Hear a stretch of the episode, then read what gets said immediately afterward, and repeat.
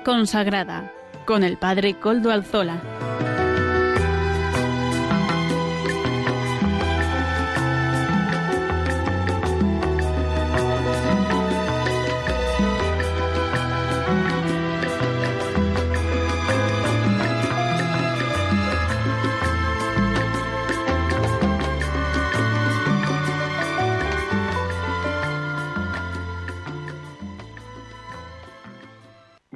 Tardes, amigos y hermanos de Radio María. Son eh, las cinco y un minuto en mi reloj, las cuatro y un minuto para los que nos siguen desde las Islas Canarias, y hoy es jueves, por tanto es el día del programa de vida consagrada. Les saluda con sumo gusto Padre Coldo Alzola, Trinitario, que estaré con ustedes durante esta hora. Hoy, además, día 8 de julio de 2021, es un día en el que nosotros venimos cargados de noticias y de otras, eh, de otras secciones de nuestro programa, un programa interesante para ustedes. Comenzaremos dando, dando el lugar a las noticias de Eclesia. Sara de la Torre nos presentará las noticias como semanalmente. También nos pondremos en contacto con don José Aumente, sacerdote, director de todo el servicio de seguridad de la carretera de la Conferencia Episcopal, porque el 4 de julio celebrábamos la jornada por la seguridad vial. En la voz de los pastores hoy contaremos con la participación del cardenal don Aquilino Bocos, que nos seguirá presentando y fin, ya acabará la Fratelli Tutti del Papa Francisco. También tendremos el espacio de música para evangelizar que nos ofrece semanalmente Amaro Villanueva. Y las monjas benedictinas de Montserrat nos ofrecen el Día del Señor, una reflexión de sabor dominical. Así pues, sin más dilación, comenzamos escuchando las noticias de Eclesia que nos ofrece su redactora jefe, Sara de la Torre. Adelante, Sara. Muy buenas tardes, Padre Coldo, y buenas tardes también a todos los oyentes de su programa en Radio María. Desde la redacción de la revista Eclesia queremos enviarles un afectuoso saludo y ofrecerles los contenidos del nuevo número de la revista, el 4083 nos sumergimos en este número en el tiempo de descanso, para hacer de él un momento de plenitud. Juan Carlos Mateos profundiza en un reportaje en esa necesidad de tiempo de sanación, para volver a ser nosotros mismos, para la convivencia, para la relación, para ser personas íntegramente. Un reportaje, como digo, que invita a cuestionarse por el sentido que le queremos dar al descanso veraniego. Por otro lado, como tema principal, llevamos todas las claves de la Crónica Vaticana, donde nuestra corresponsal Ángeles Conde avanza el último parte médico del Papa Francisco, que se recupera satisfactoriamente de su operación programada el 4 de julio, su operación programada de colon. Desde entonces, el Santo Padre permanece ingresado en el Policlínico Gemelli, donde continúa con su posoperatorio previsiblemente hasta este domingo. En la última nota de prensa facilitada por la Santa Sede, el Papa se mostró conmovido por los numerosos mensajes y el cariño recibido durante estos días y además expresó su gratitud por la oración por él. Le dio gracias a todos los fieles por estar unidos en oración por la salud del Santo Padre. Además, como cada semana, toda la actualidad de la Iglesia en España, eh, toda la actualidad de la Iglesia internacional y una entrevista a Jesús Abezuela, director de la Fundación Pablo VI, eh, por nuestro compañero José Ignacio Rivares, que profundiza en la actualidad y nos deja titulares como que todas las medidas que se adopten son pocas si queremos mantener un estado del bienestar sostenible. Como siempre, la documentación del Papa Francisco y repetimos esa invitación a que las vacaciones sean algo más que un tiempo de ocio, que sean un tiempo para el descanso con sentido, porque los tiempos de hoy necesitan ralentizarse y que nos permitan bombear nuestro interior para que palpite hacia afuera, hacia los demás. Un reto que se abre a medida que creamos espacios para la soledad y la oración. Un fuerte abrazo para todos y hasta la semana que viene, Padre Coldo, si Dios quiere.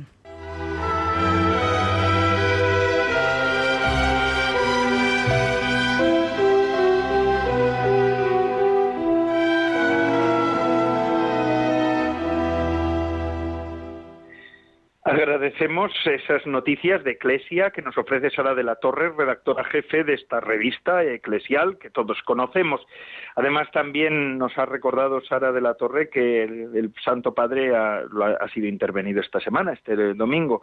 Por eso nos sumamos a todas las oraciones y todos los buenos deseos para el Papa Francisco. Nos alegramos también de que la intervención haya ido por buen camino. Así que enseguida ya después de este descanso, además le ha tocado con el descanso veraniego, ¿verdad? Con el descanso estival, así que después ya retomará su agenda el Papa Francisco. Papa Francisco, un abrazo desde aquí, desde las ondas amigas de Radio María y desde este programa de vida consagrada en el que estamos.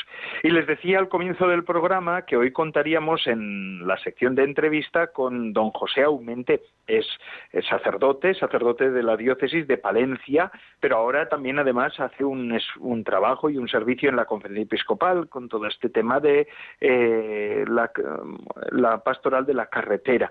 Eh, buenas tardes, don José Aumente. Muy buenas tardes, hermano mío. Buenas tardes. ¿Qué tal está? ¿Bien? Bien, muy bien, muy bien. He llegado ahora. Ya no estoy en Madrid, he venido a Palencia porque mañana tengo revisión médica.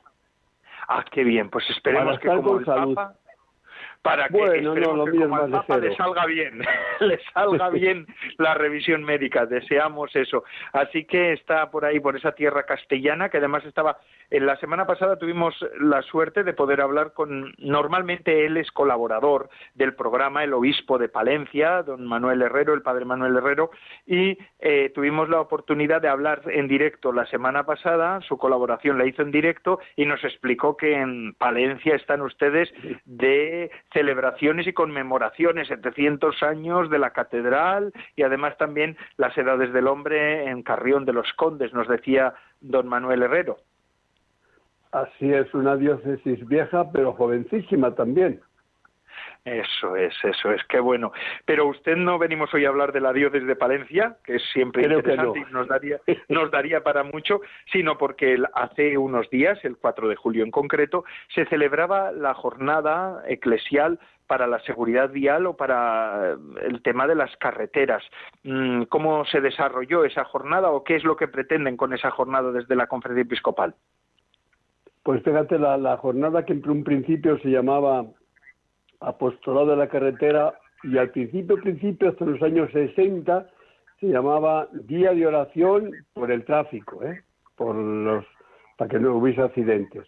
Actualmente, desde los años 80, se llama Pastoral de la Carretera y esta jornada en concreto, del primer domingo de julio, lo que pretendemos como iglesia es sensibilizar o dar un aldabonazo a la conciencia de los conductores para despertar en ellos sobre todo la responsabilidad. Por ello le llamamos día de responsabilidad en el tráfico, porque todos somos responsables de lo que ya acontece. Así es, yo soy hijo de un camionero y también mis tíos han sido camioneros todos, por eso sé la importancia también de, del mundo de la carretera, ¿verdad? Lo importante que es el esfuerzo que supone, a veces el sacrificio también de tantas familias que viven de ello y que es importante, ¿no? Poder tener esa conciencia. Yo recuerdo que mi padre cuando habla de la carretera, después tuvo que hacer otras cosas también, ¿eh? pero quiero decir que en un tiempo tuvieron camiones y decía eso, ¿verdad? Que es, era un lugar también de mucha solidaridad, de mucho encuentro, de mucha, de mucha ayuda mutua. Y de mucha soledad. Ahora ya no tanto porque tenemos unos medios que nos comunicamos en todo momento, pero en los años 60, 70, 80, que solamente lo iba a acompañar la emisora de radio, era tristísimo dejar a las familias días y días y días, y algunos internacionales hasta semanas, abandonadas, entre comillas, porque quedaban con la esposa, ¿no? Pero era un trabajo, como ellos decían, el último, el último trabajo, el más arrastrado. Tienen esa conciencia todavía muchísimos conductores de ser una tarea muy dura y muy de, de vivir un poco separado de la familia. Aún con los medios que tenemos ahora, todavía hay esa esa sensación, sí. Eso es, tantas recorrer tantos kilómetros, ¿verdad?, de un sitio a otro, también para hacer un servicio. En el tiempo de la pandemia nos hemos hecho más conscientes de la importancia de tener buenos transportes y de, y de que pues los transportistas puedan traernos los víveres, lo necesario para poder vivir, para poder abastecer los supermercados, para poder abastecer todo tipo de tiendas, medicinas, eh, combustible, otros víveres, ¿verdad? sí, es vital también todo ese tema del transporte. Eh, yo creo que los ciudadanos, lo digo con sinceridad, te lo digo porque esta mañana mismo hablando con un camionero, me expresó la, tristeza que muchas veces se tienen de él y que me había dicho ya también otra persona hace, hace muy poco, le entrevisté en la radio, en el programa Mío en Camino, y cuando le pregunté después del programa cómo te has encontrado, cómo te has sentido eh, conmigo hablando, casi se me echa a llorar y me dice esta palabra textual, Padre, nunca me han tratado con tanto cariño. Dice, parece que en las carreteras lo que vamos a ser somos un estorbo. Y hoy este conductor, justo esta un conductor además de, de Murcia, que es un conductor internacional, me decía lo mismo, padre, nosotros no somos estorbo de nadie, nosotros hacemos el servicio a todos. Si la gente que va al supermercado coge la leche, esa leche es porque algún camión la llevó allí, no es porque ha venido sola. Es decir, que el camionero, aunque muchas veces le vemos y la mayoría de las veces no le vemos porque camina de noche, gracias a ellos tenemos cada cosa en su momento, tanto en las fábricas como en los supermercados o en cualquier lugar. Así es. Así es, así es. Y más o menos, ¿cómo mm, nos podría hacer un resumen de cómo fue la jornada, cómo se prepara, cómo se suele trabajar en el, en el departamento suyo de la Conferencia Episcopal, don pues José Estos dos años un poco raro, porque quitando lo lúdico, que es lo en torno a San Cristóbal, que es el próximo sábado, día 10, pues lo demás se hace, pero se hace también bastante descafeinado, porque lo normal es que el primer domingo de, julio o sábado o estos días los transportistas, los camioneros, los conductores, pues se junten, celebren una misa en honor del santo, haya procesión eh, con una gran romería adornando los camiones con guindarlas y llevando al santo en procesión, tocando los plazos y después comiendo juntos todas las familias, ¿no? Porque va toda la familia y todos los transportistas y, y taxistas o eh, conductores pues celebran la fiesta en honor del santo. Claro, esto se ha cortado el año pasado y este año tampoco. Entonces hemos quedado con la misa. En algunos sitios se ha hecho la bendición de los vehículos o se hará también este, este sábado o domingo, pero muy descafeinado. De todas maneras, queda vivo el, la apelación o el, el llamado de atención que la conferencia episcopal estamos dando a todos los conductores con el lema que hemos escogido este año, que es cuida de él, palabra de, la parábola del buen samaritano, eh, y se nos hace un poco la invitación a cada uno de nosotros, ¿no? Los conductores o peatones, buenos samaritanos en el camino.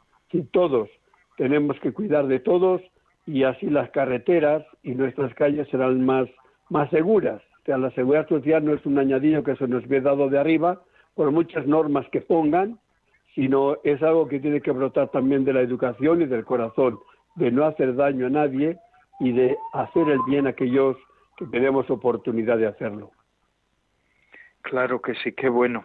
Y es así, ¿verdad? Tantas veces buenos samaritanos.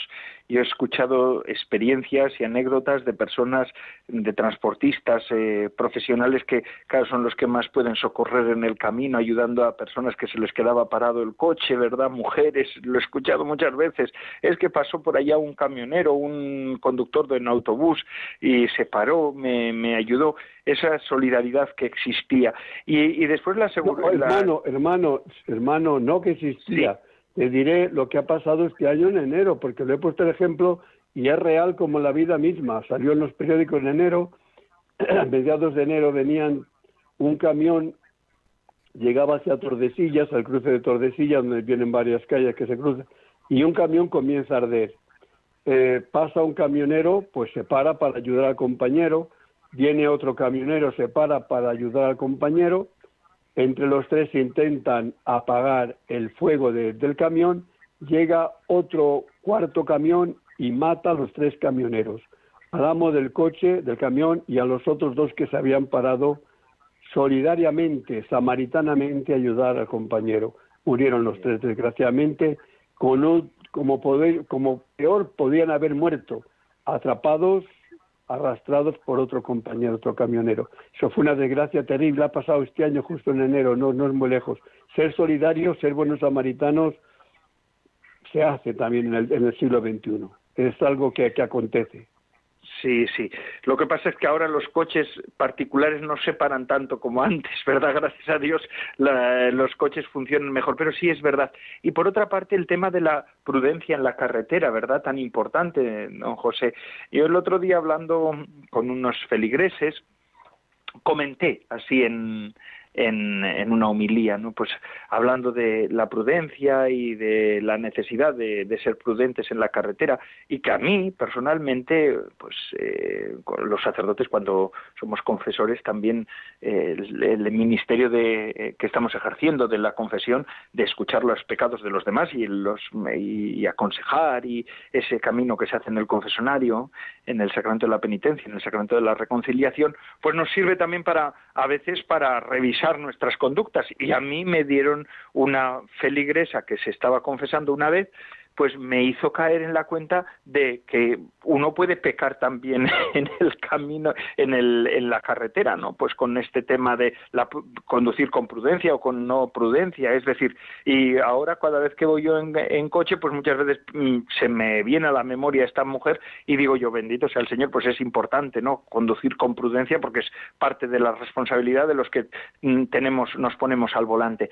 Y a continuación, pues varias personas, varios feligreses, en algunas confesiones me lo han recordado y dicen, pues es verdad, yo también tengo que reconocer que a veces no he sido prudente. La importancia de la prudencia en la carretera, ¿verdad, don José? Pues, oye, mira, desde el 2018 tenemos la Virgen de la Prudencia, que es una imagen que hemos realizado y ya tiene su oración. Este año la hemos distribuido por miles y miles en todas las diócesis. La tiene también el Papa Francisco grabada con San Cristóbal en una estola que le regalé personalmente. Eh, sí, esta es una devoción muy requerida, ahora ya se está haciendo muy famosa y es la Virgen justo de la Prudencia, cuyo niño tiene en sus manos un volante, ¿no? Para, para un niño un volante es un juguete, lo que no puede ser para los mayores un juguete, como dice la oración, no es un juguete. Es muy es, se nos exige una grandísima responsabilidad y madurez a la hora de coger un volante en, en nuestras manos. Entonces digo que cogerle con prudencia pero también en las debidas condiciones. Si yo he bebido, si me he drogado, si, he tomado algunas cosas que sí que me va a hacer mal, es de sabios y de prudentes dejar el volante quieto. Sencillamente así, porque no se sabe el daño que puedo hacerme a mí, a mi propia vida, pero desgraciadamente tampoco sabemos el alcance del daño que le podemos hacer al otro. Ese es el problema. Que lo mejor eh, cuando no somos conscientes de que no estamos en las debidas condiciones por las razones que sean, quedémonos en casa o sencillamente en un bar tomando un café. Eh, al menos no estamos en riesgo nosotros mismos ni ponemos en riesgo a los demás. Así es, así es, ese es el asunto. Don José Aumente, háblenos también de usted, porque mm, me dijo que era eh, diocesano de Palencia, pero es también de un instituto secular, ¿verdad? Usted es miembro, sacerdote diocesano, pero de un instituto secular. Sí, eh, yo pertenezco al Instituto Secular Servi de la Chiesa, es decir, Servos de la Iglesia, fundados por Don Dino Torrellani, aprobados en el año Días de San José del 48, por lo cual yo nazco también en el 48, me llamo José y mira por dónde el instituto tiene la misma edad que yo o yo la misma edad que el instituto. Hemos nacido a la vez. Estaba usted, estaba usted destinado a ser de ese instituto, no podría ser de otro. pues sí, pero por gracia de Dios, muy sufrida la cosa, tuvo que ser el, el fundador quien me, me asegurase un día, José, yo te aseguro en el nombre de Dios que tu vocación es siervo de la iglesia. Yo decía, ¿qué va a pedir él? no va a decir que me marche a otro sitio, ¿no?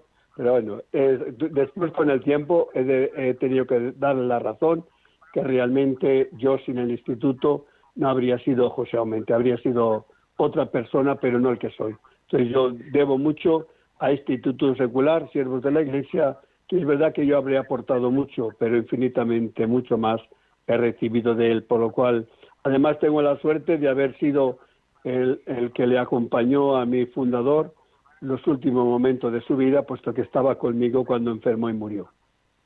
Que, bueno, eso es una gracia mayor, ¿verdad? Que el Señor también eh, le ha concedido a usted. Porque ¿cómo se vive siendo sacerdote diosano la pertenencia a un instituto secular? Eh, la verdad es que muchos de nuestros oyentes conocen las órdenes religiosas, eh, un servidor también, yo soy trinitario, soy religioso también, pero, pero quiero decir, un instituto secular a veces son mm, esos institutos que pasan como más inadvertidos en la vida de la Iglesia o por lo menos para la generalidad de las personas. Un instituto secular laical lo tiene mucho más claro. Un instituto secular con sacerdotes es mucho más complicado, porque el instituto secular lo peculiar, lo peculiar de él es que eh, se ordena no a título del instituto, sino se hace sacerdote eh, para servir a, una determinada diócesis, porque por lo cual cada, cada eh, sacerdote del instituto tiene un obispo distinto. Entonces, todo lo que se refiere al ministerio y a la destinación eh, de, de, dónde debe ejercerlo, todo ello depende, como cualquier sacerdote, de lo que el obispo crea conveniente darte. Ahora bien, todo lo que dependa de tu espiritualidad o de tu eh, vocación particular, por ciertamente ese carisma tienes que vivir el carisma del instituto. Nuestro carisma principalmente nació para los gitanos, para los circenses, feriantes o presos, entonces quiere decir que tenemos que tener una cierta sensibilidad hacia estas categorías que decía Don Dino, es donde Cristo pobre necesita que yo le atienda, ¿no? Pero entre los pobres de los pobres, curiosamente, mi fundador decía, tenemos que poner a Jesús sacramentado. No olvidemos, decía, que Jesús sacramentado es el realmente pobre en la Eucaristía que necesita de nuestra compañía, de nuestra limpieza y decoro del templo. Eso sí que lo, lo, lo, insistía mucho. Señor Jesús, sacramentado tiene que estar con, pobreza, pero una pobreza limpia, decorosa y ordenada, que eso cuesta poco, decía. Qué bueno, qué bueno, porque hoy en día a veces sí que es verdad que después del concilio fue, fue, fue un profeta su fundador, porque después del concilio a veces eh, el decoro de las iglesias, en algunas por lo menos, pues no se ha cuidado con el esmero que se debiera, ¿no? Pensando a veces apelando a la pobreza y a la austeridad en algunos casos, es verdad, la, la pobreza y la austeridad no van reñidas con el decoro eh, y el obsequio necesario a Jesús sacramentado. ¿verdad, don José? Bueno, no es un pasado, ¿eh? Hay, mucha, hay muchas iglesias bastante abandonadas sagrario, ¿eh? No lo olvides. Hoy día, en el, siglo, en el siglo XXI, y que muchas veces la lámpara brilla por su ausencia y que el corporal que está dentro da pena cuando le abres lo que te encuentras dentro. ¿Qué te voy a decir yo? Y los cálices y, y, y, donde celebramos, madre mía, si quiero realmente la presencia de Cristo, ni el pesebre estaría tan, tan esperando que le limpien, ¿no? Pero bueno, se necesita sensibilidad y conciencia de que quién va a ocupar ese cáliz, quién va a estar en esa patena para darnos cuenta, necesito unos pañales limpios, un recipiente limpio, porque va a estar aquí el Señor de señores, el Dios de, dioses, ¿no? Por llamarle de alguna forma eh, con una frase para casi casi apocalíptica del libro este de último de la Biblia. Así es, don José. Y es cierto, ¿verdad? El Cristo que se hace presente en todos y especialmente en los pobres. Yo lo que he descubierto ha sido que las personas más pobres son las más obsequiosas muchas veces para el Señor. Y muchas veces nosotros, que a veces hemos vivido una situación más acomodada, somos más ratas, más rácanos con el Señor que los más pobres. Eso es una de las cosas, una experiencia que yo he podido hacer también en mi, en mi vida ministerial, que no es tan dilatada como la suya, pero que ya llevo también algunos años en, en el ministerio. Que coste, hermano, que cuesta bien poco una simple rosa colocada con cariño junto al sagrario para decir, creo que aquí está Señor, es para ti. No hace falta muchas un, un pequeño detalle que dice que, que si has puesto esto es porque sabes que ahí está algo grande, ¿no? Y ya está. Y si no hace falta poner sedas ni lo que decía un poco un gran santo, un gran padre de la iglesia, ¿no? No podemos poner grandes telas de oro para el sagrario, no para Jesús y, no vestir al pobre que también lo necesita. Pero el Señor no necesita riqueza, necesita limpieza, eh, decoro, si, no está reñido con la pobreza y afecto y cariño. Muy bien, don José Aumente, pues muchas gracias por habernos dedicado este tiempo de su tarde. Le esperemos que la cuestión sanitaria le vaya bien, le se encuentre bien y la próxima vez hablaremos de algún otro tema porque usted es muy interesante hablar con usted también de su de su de su instituto también para que nos pueda explicar un poco cómo son los institutos seculares de sacerdotes Oye, hermano hermano y de mi amor de los amores no te olvides que son los circos de las ferias. Eso eso también también no pues hombre ese, esa Les llevo en el corazón y como, y como una madre no puede hablar sino mi niño, qué guapo es. pues otro día, otro día le digo don José que hablaremos de los de las ferias y de los circos, que es también una pastoral interesante, ¿verdad? Y a veces muy desconocida para la gran iglesia. desgraciadamente es así, sí. Muy bien, don José. Pues buena tarde. Salude también por ahí a San Antolín, en Palencia, que mm, yo ahora estoy junto a Lequeitio. Lequeitio es un pueblo costero de Vizcaya, de la costa de Vizcaya, donde, de donde yo soy. Bueno, yo soy de unos kilómetros de Lequeitio, Ea se llama mi pueblo, a nueve kilómetros, pero ahí muchas veces he venerado a San Antolín, cuya, cuyas reliquias principales están en Palencia, ¿verdad? Y es patrono de, de su ciudad, de la ciudad de Palencia. Salúdelo de, mi parte. y el titular de nuestra queridísima catedral. Así que desde aquí a la sombra de la catedral, casi casi, porque estoy pegando, que os mando un gran saludo para todo Radio María y para este programa de la vida consagrada, que no es poco decir que todavía en el siglo XXI el Señor nos necesita. Necesita mis manos, tus manos y sobre todo nuestro corazón y todo nuestro esfuerzo para hacerle presente y servicio a los demás. Así es, don José Aumente, em, responsable de la pastoral de carretera en la, en la Conferencia Episcopal Española, diócesis de Palencia. Nos hemos puesto en contacto también con ella. Y ahora continuamos con nuestro programa de vida consagrada en el que estamos. Ahora pasamos a la voz de los pastores, que en este caso nos la ofrece, esta sección nos la ofrece don Aquilino Bocos, el cardenal Aquilino Bocos, que es también miembro de la Comisión Episcopal de Vida Consagrada. Adelante, don Aquilino queridas hermanas y hermanos de vida consagrada y cuantos escucháis este programa de Radio María. Seguimos comentando el capítulo séptimo de la encíclica Fratelli Tutti que trata de los caminos de reencuentro. A algunos les puede extrañar que los últimos números de este capítulo estén dedicados a la pena de muerte como uno de sus caminos de reencuentro pero desde el inicio de su pontificado, el Papa Francisco ha estado invitando a recorrer el camino hacia la abolición de la pena de muerte, afirmando la fraternidad entre los hombres, pues todos somos hijos de Dios. Ha reiterado la certeza de que cada vida es sagrada y que la dignidad humana debe ser custodiada sin excepciones. En diciembre del año 2018 decía, Dios es un Padre que siempre espera el regreso del Hijo, que sabiendo que se ha equivocado pide perdón e inicia una nueva vida. A nadie entonces puede quitársele la vida ni la esperanza de su redención y reconciliación con la comunidad. Este intento por abolir la pena de muerte le llevó meses antes a modificar el artículo 2267 del Catecismo de la Iglesia Católica. El nuevo texto de este artículo es el siguiente.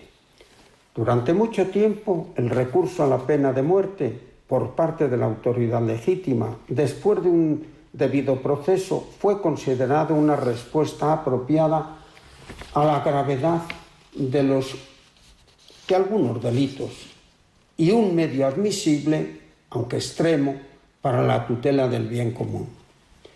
Hoy está cada vez más viva la conciencia de que la dignidad de la persona no se pierde ni siquiera después de haber cometido crímenes muy graves.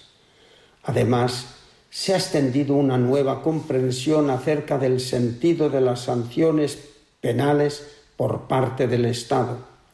En fin, se han implementado sistemas de detención más eficaces que garantizan la necesaria defensa de los ciudadanos, pero que al mismo tiempo no le quitan al reo la posibilidad de redimirse definitivamente. Por tanto, la Iglesia enseña a la luz del Evangelio que la pena de muerte es inadmisible porque atenta contra la inviolabilidad y la dignidad de la persona y se compromete con determinación a su abolición en todo el mundo. En la encíclica que comentamos, el Papa recuerda que los argumentos contrarios a la pena de muerte son muchos y bien conocidos. La Iglesia ha oportunamente destacado algunos de ellos, como la posibilidad de la existencia del error judicial y el uso que hacen de ello los regímenes totalitarios y dictatoriales que la utilizan como instrumento de supresión de la disidencia política o de persecución de las minorías religiosas y culturales, todas víctimas que para sus respectivas legislaciones son delincuentes.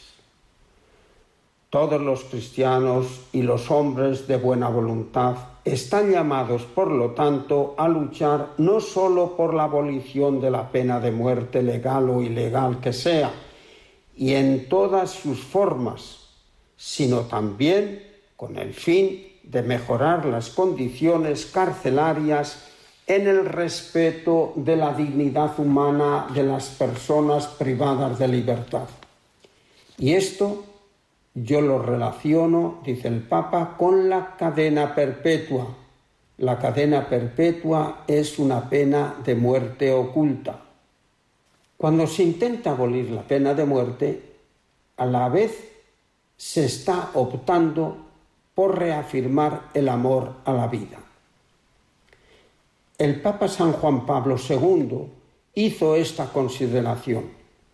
Decir no matarás establece el punto de partida de un camino de verdadera libertad que nos lleva a promover activamente la vida y a desarrollar determinadas actitudes y comportamientos a su servicio. Obrando así, ejercitamos nuestra responsabilidad hacia las personas que nos han sido confiadas y manifestamos con las obras y según la verdad nuestro reconocimiento a Dios por el gran don de la vida. El Creador ha confiado la vida del hombre a su cuidado responsable, no para que disponga de ella de modo arbitrario, sino para que la custodie con sabiduría y la administre con amorosa fidelidad. El Dios de la alianza ha confiado la vida de cada hombre a otro hombre, hermano suyo, según la ley de la reciprocidad del dar y del recibir, del don de sí mismo y de la acogida del otro. En la plenitud de los tiempos el Hijo de Dios, encarnándose y dando su vida por el hombre, ha demostrado a qué altura y profundidad puede llegar esta ley de la reciprocidad. Cristo, con el don de su Espíritu, da contenidos y significados nuevos a la ley de la reciprocidad, a la entrega del hombre al hombre. El Espíritu, que es artífice de la comunión en el amor, crea entre los hombres una nueva fraternidad y solidaridad, reflejo verdadero del misterio de recíproca entrega y acogida propia de la Santísima Trinidad. El mismo Espíritu llega a ser la ley nueva que da la fuerza a los creyentes y apela a su responsabilidad para vivir con reciprocidad el don de sí mismos y la acogida del otro, participando del amor mismo de Jesucristo según su medida. Conviene recordar que este tema de la pena de muerte se incluye como un camino de reencuentro en la fraternidad universal, lo cual supone mirar el valor de la persona desde lo más alto y profundo, en definitiva desde el amor que Dios nos tiene a todos sus hijos y por lo mismo la necesidad de purificar los egoísmos que generan odios, injusticias, violencias y linchamientos. Este amor nos lleva a ayudar a todos, a las víctimas y a quienes las causan. Quiero concluir con una oración del mismo Papa Juan Pablo II dirigida a María, Madre de todos los hombres. Oh María, aurora del mundo nuevo, Madre de los vivientes, a ti confiamos la causa de la vida Mira, Madre, el número inmenso de niños a quienes se impide nacer, de pobres a quienes se hace difícil vivir, de hombres y mujeres víctimas de la violencia inhumana, de ancianos y enfermos muertos a causa de la indiferencia o de una presunta piedad. Haz que quienes creemos en tu Hijo sepamos anunciar con firmeza y amor a los hombres de nuestro tiempo el Evangelio de la vida y celebrar el don que hemos recibido con gratitud y alegría. Buenas tardes a todos los que escucháis Radio María.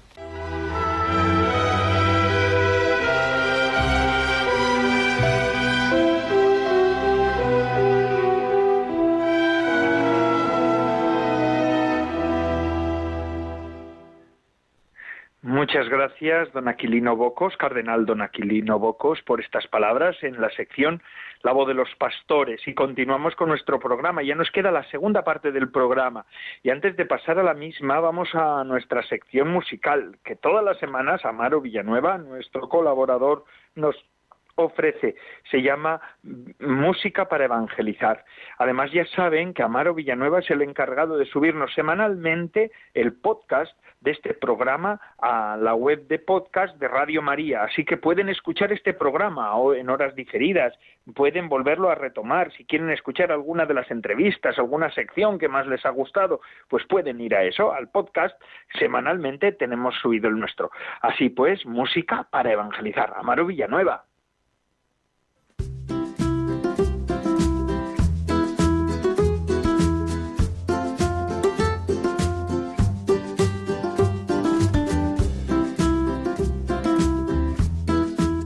Buenas tardes, Padre Coldo, y buenas tardes a todos los oyentes de Radio María. Hoy, en el programa de Vida Consagrada que se emite todos los jueves de 5 a 6 de la tarde, escucharemos la canción Escúchame, del grupo Coros de Amor. Adelante.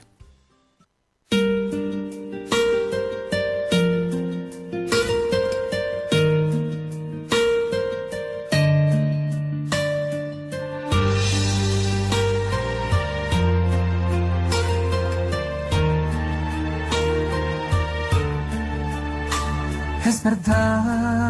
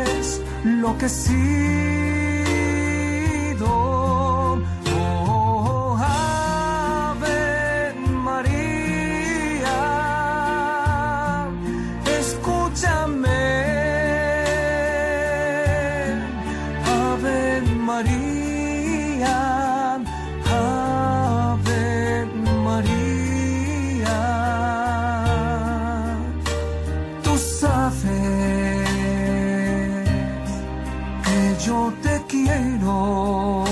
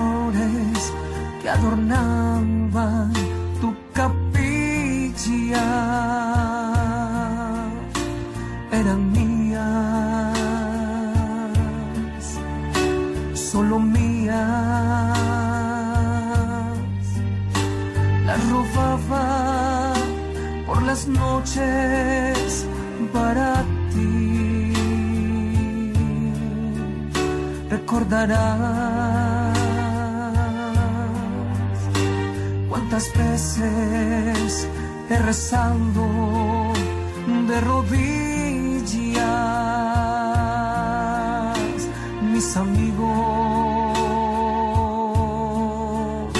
se reían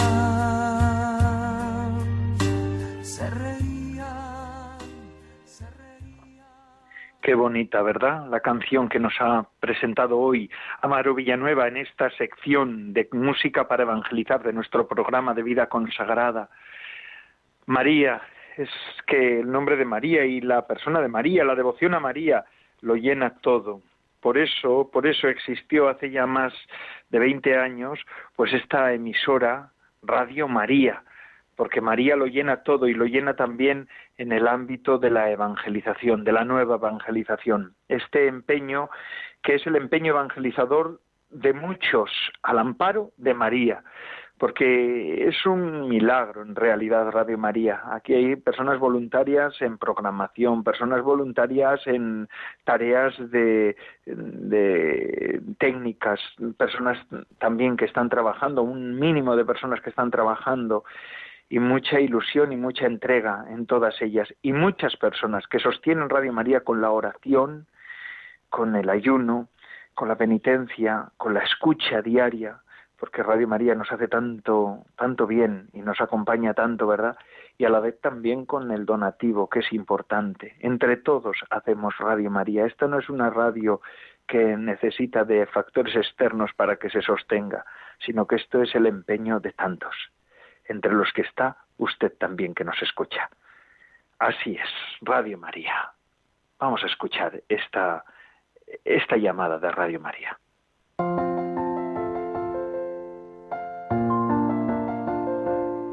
En este tiempo veraniego, en el que a todos nos gustaría descansar de las ocupaciones habituales, recordemos que lo más importante es el descanso del corazón, que brota de la certeza de vivir apoyados en un amor fiel, gratuito e incondicional, suceda lo que suceda en nuestras vidas. La dolorosa experiencia de tantas rupturas, infidelidades y abandonos puede hacernos pensar que ese deseo es solo una utopía irrealizable en nuestra sociedad. Sin embargo, nosotros sabemos que Dios es amor, que su palabra se ha hecho carne y que consiguientemente Dios nos ama con corazón humano.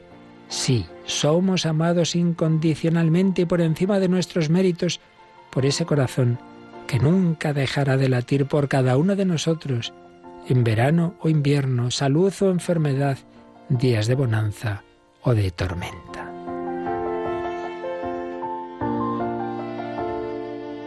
Venid a mí, todos los que estáis cansados y agobiados, que yo os aliviaré, nos dice Jesús, para que a todos llegue esa invitación también en verano. Radio María continúa emitiendo su programación habitual para lo cual siguen necesitando de la oración y ayuda de todos.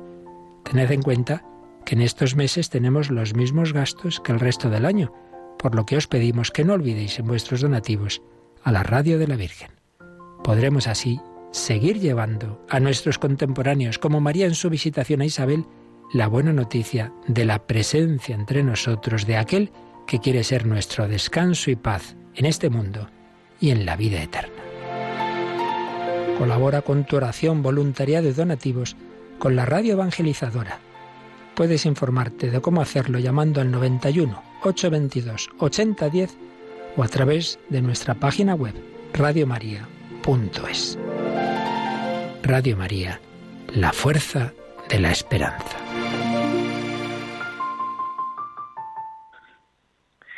Radio María, la fuerza de la esperanza, y así es para tantos, ¿verdad? Que en donde ya solo llega las ondas amigas de Radio María, porque muchas veces hay pueblos apartados de España donde apenas pueden llegar los sacerdotes pero sí que llega Radio María. Y eso, además de 85 países donde el proyecto de Radio María ya está implantado, que esto es el gran milagro de Radio María. Bueno, nosotros concluimos ya nuestro programa, pero antes de marcharnos vamos a escuchar esta sección, la última que nos queda, que nos va mirando, que nos pone ya mirando al domingo que viene, las benedictinas de Montserrat, las monjas benedictinas de Montserrat, del monasterio de San Benito, nos ofrecen el Día del Señor. Este comentario litúrgico de sabor espiritual y de sabor monástico. Adelante, hermanas. Buenas tardes, Padre Coldo y oyentes del programa de Vida Consagrada de Radio María. Desde nuestro monasterio os presentamos el comentario al Evangelio de este domingo, un domingo en que nosotras celebramos la fiesta de San Benito, nuestro fundador. San Benito vivió a caballo entre los siglos V y el VI, escribió una regla de vida que se ha podido usar desde entonces tanto dentro como fuera de los monasterios.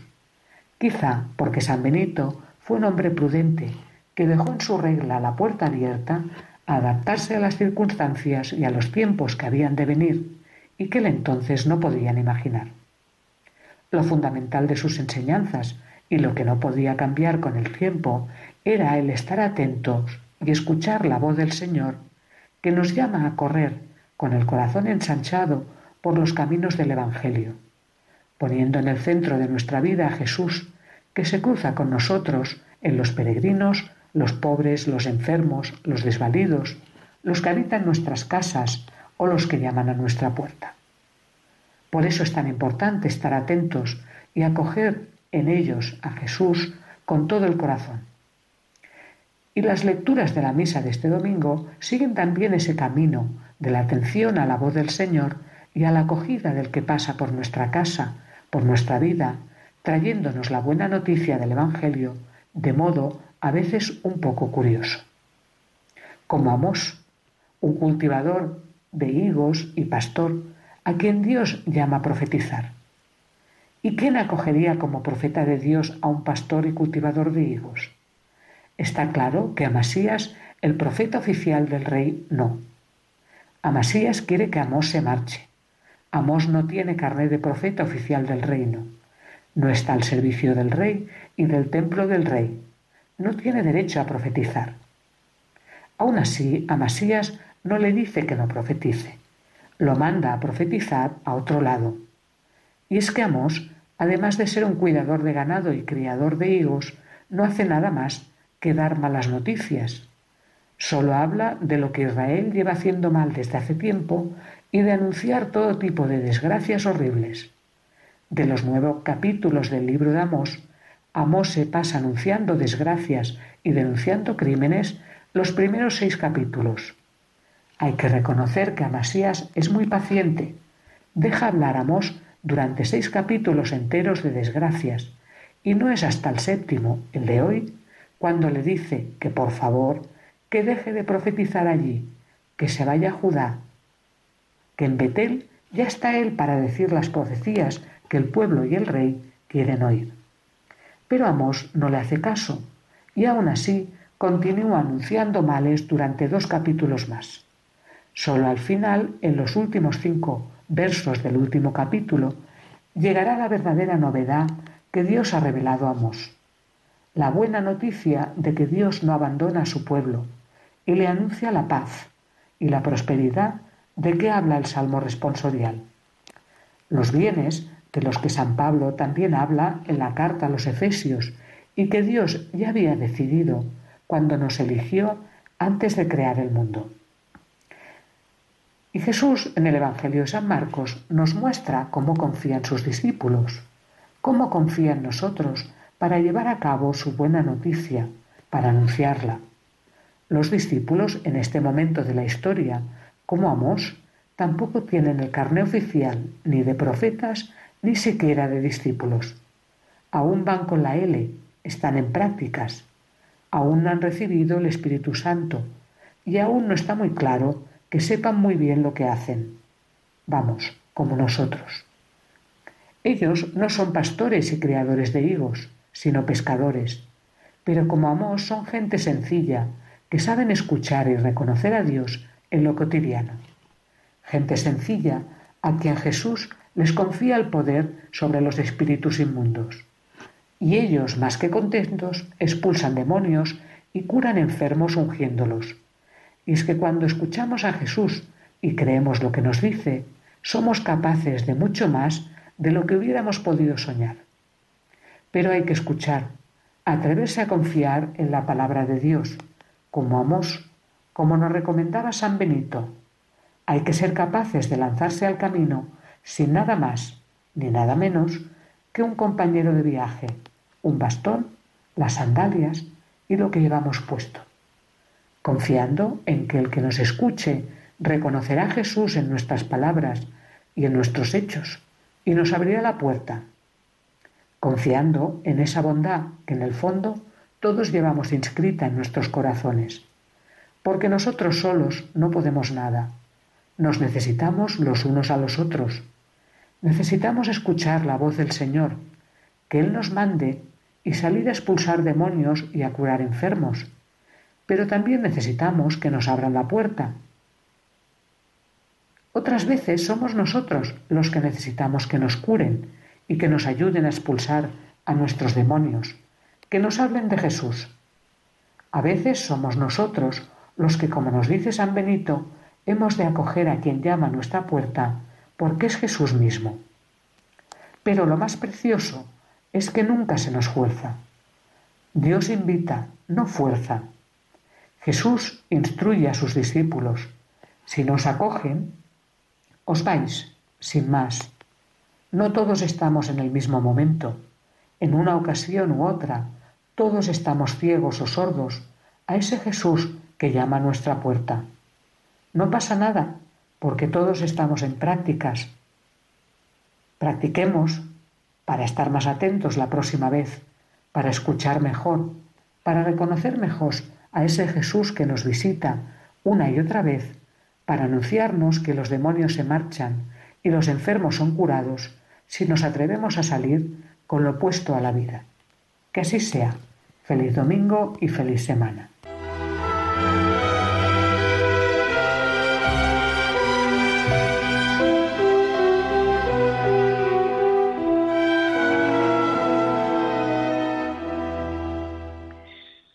con esta sección del Día del Señor que nos ofrecen las benedictinas de Montserrat, concluimos nuestro programa de vida consagrada de hoy y como nos decía la hermana, vamos a ser de práctica, predicadores de, en prácticas, ¿verdad? Siempre en prácticas, profetas en prácticas.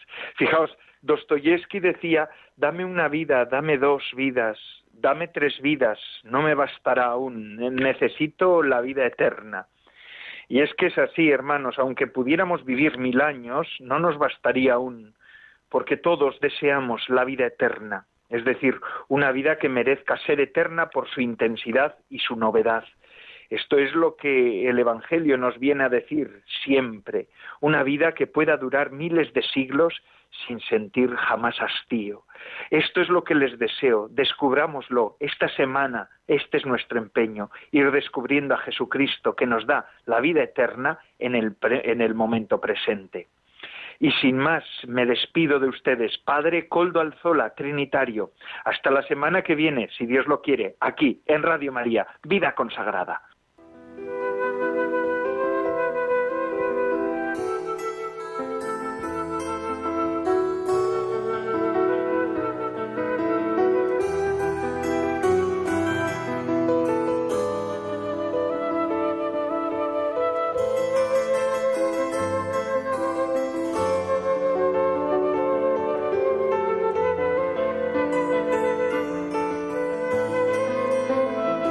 Consagrada con el Padre Coldo Alzola.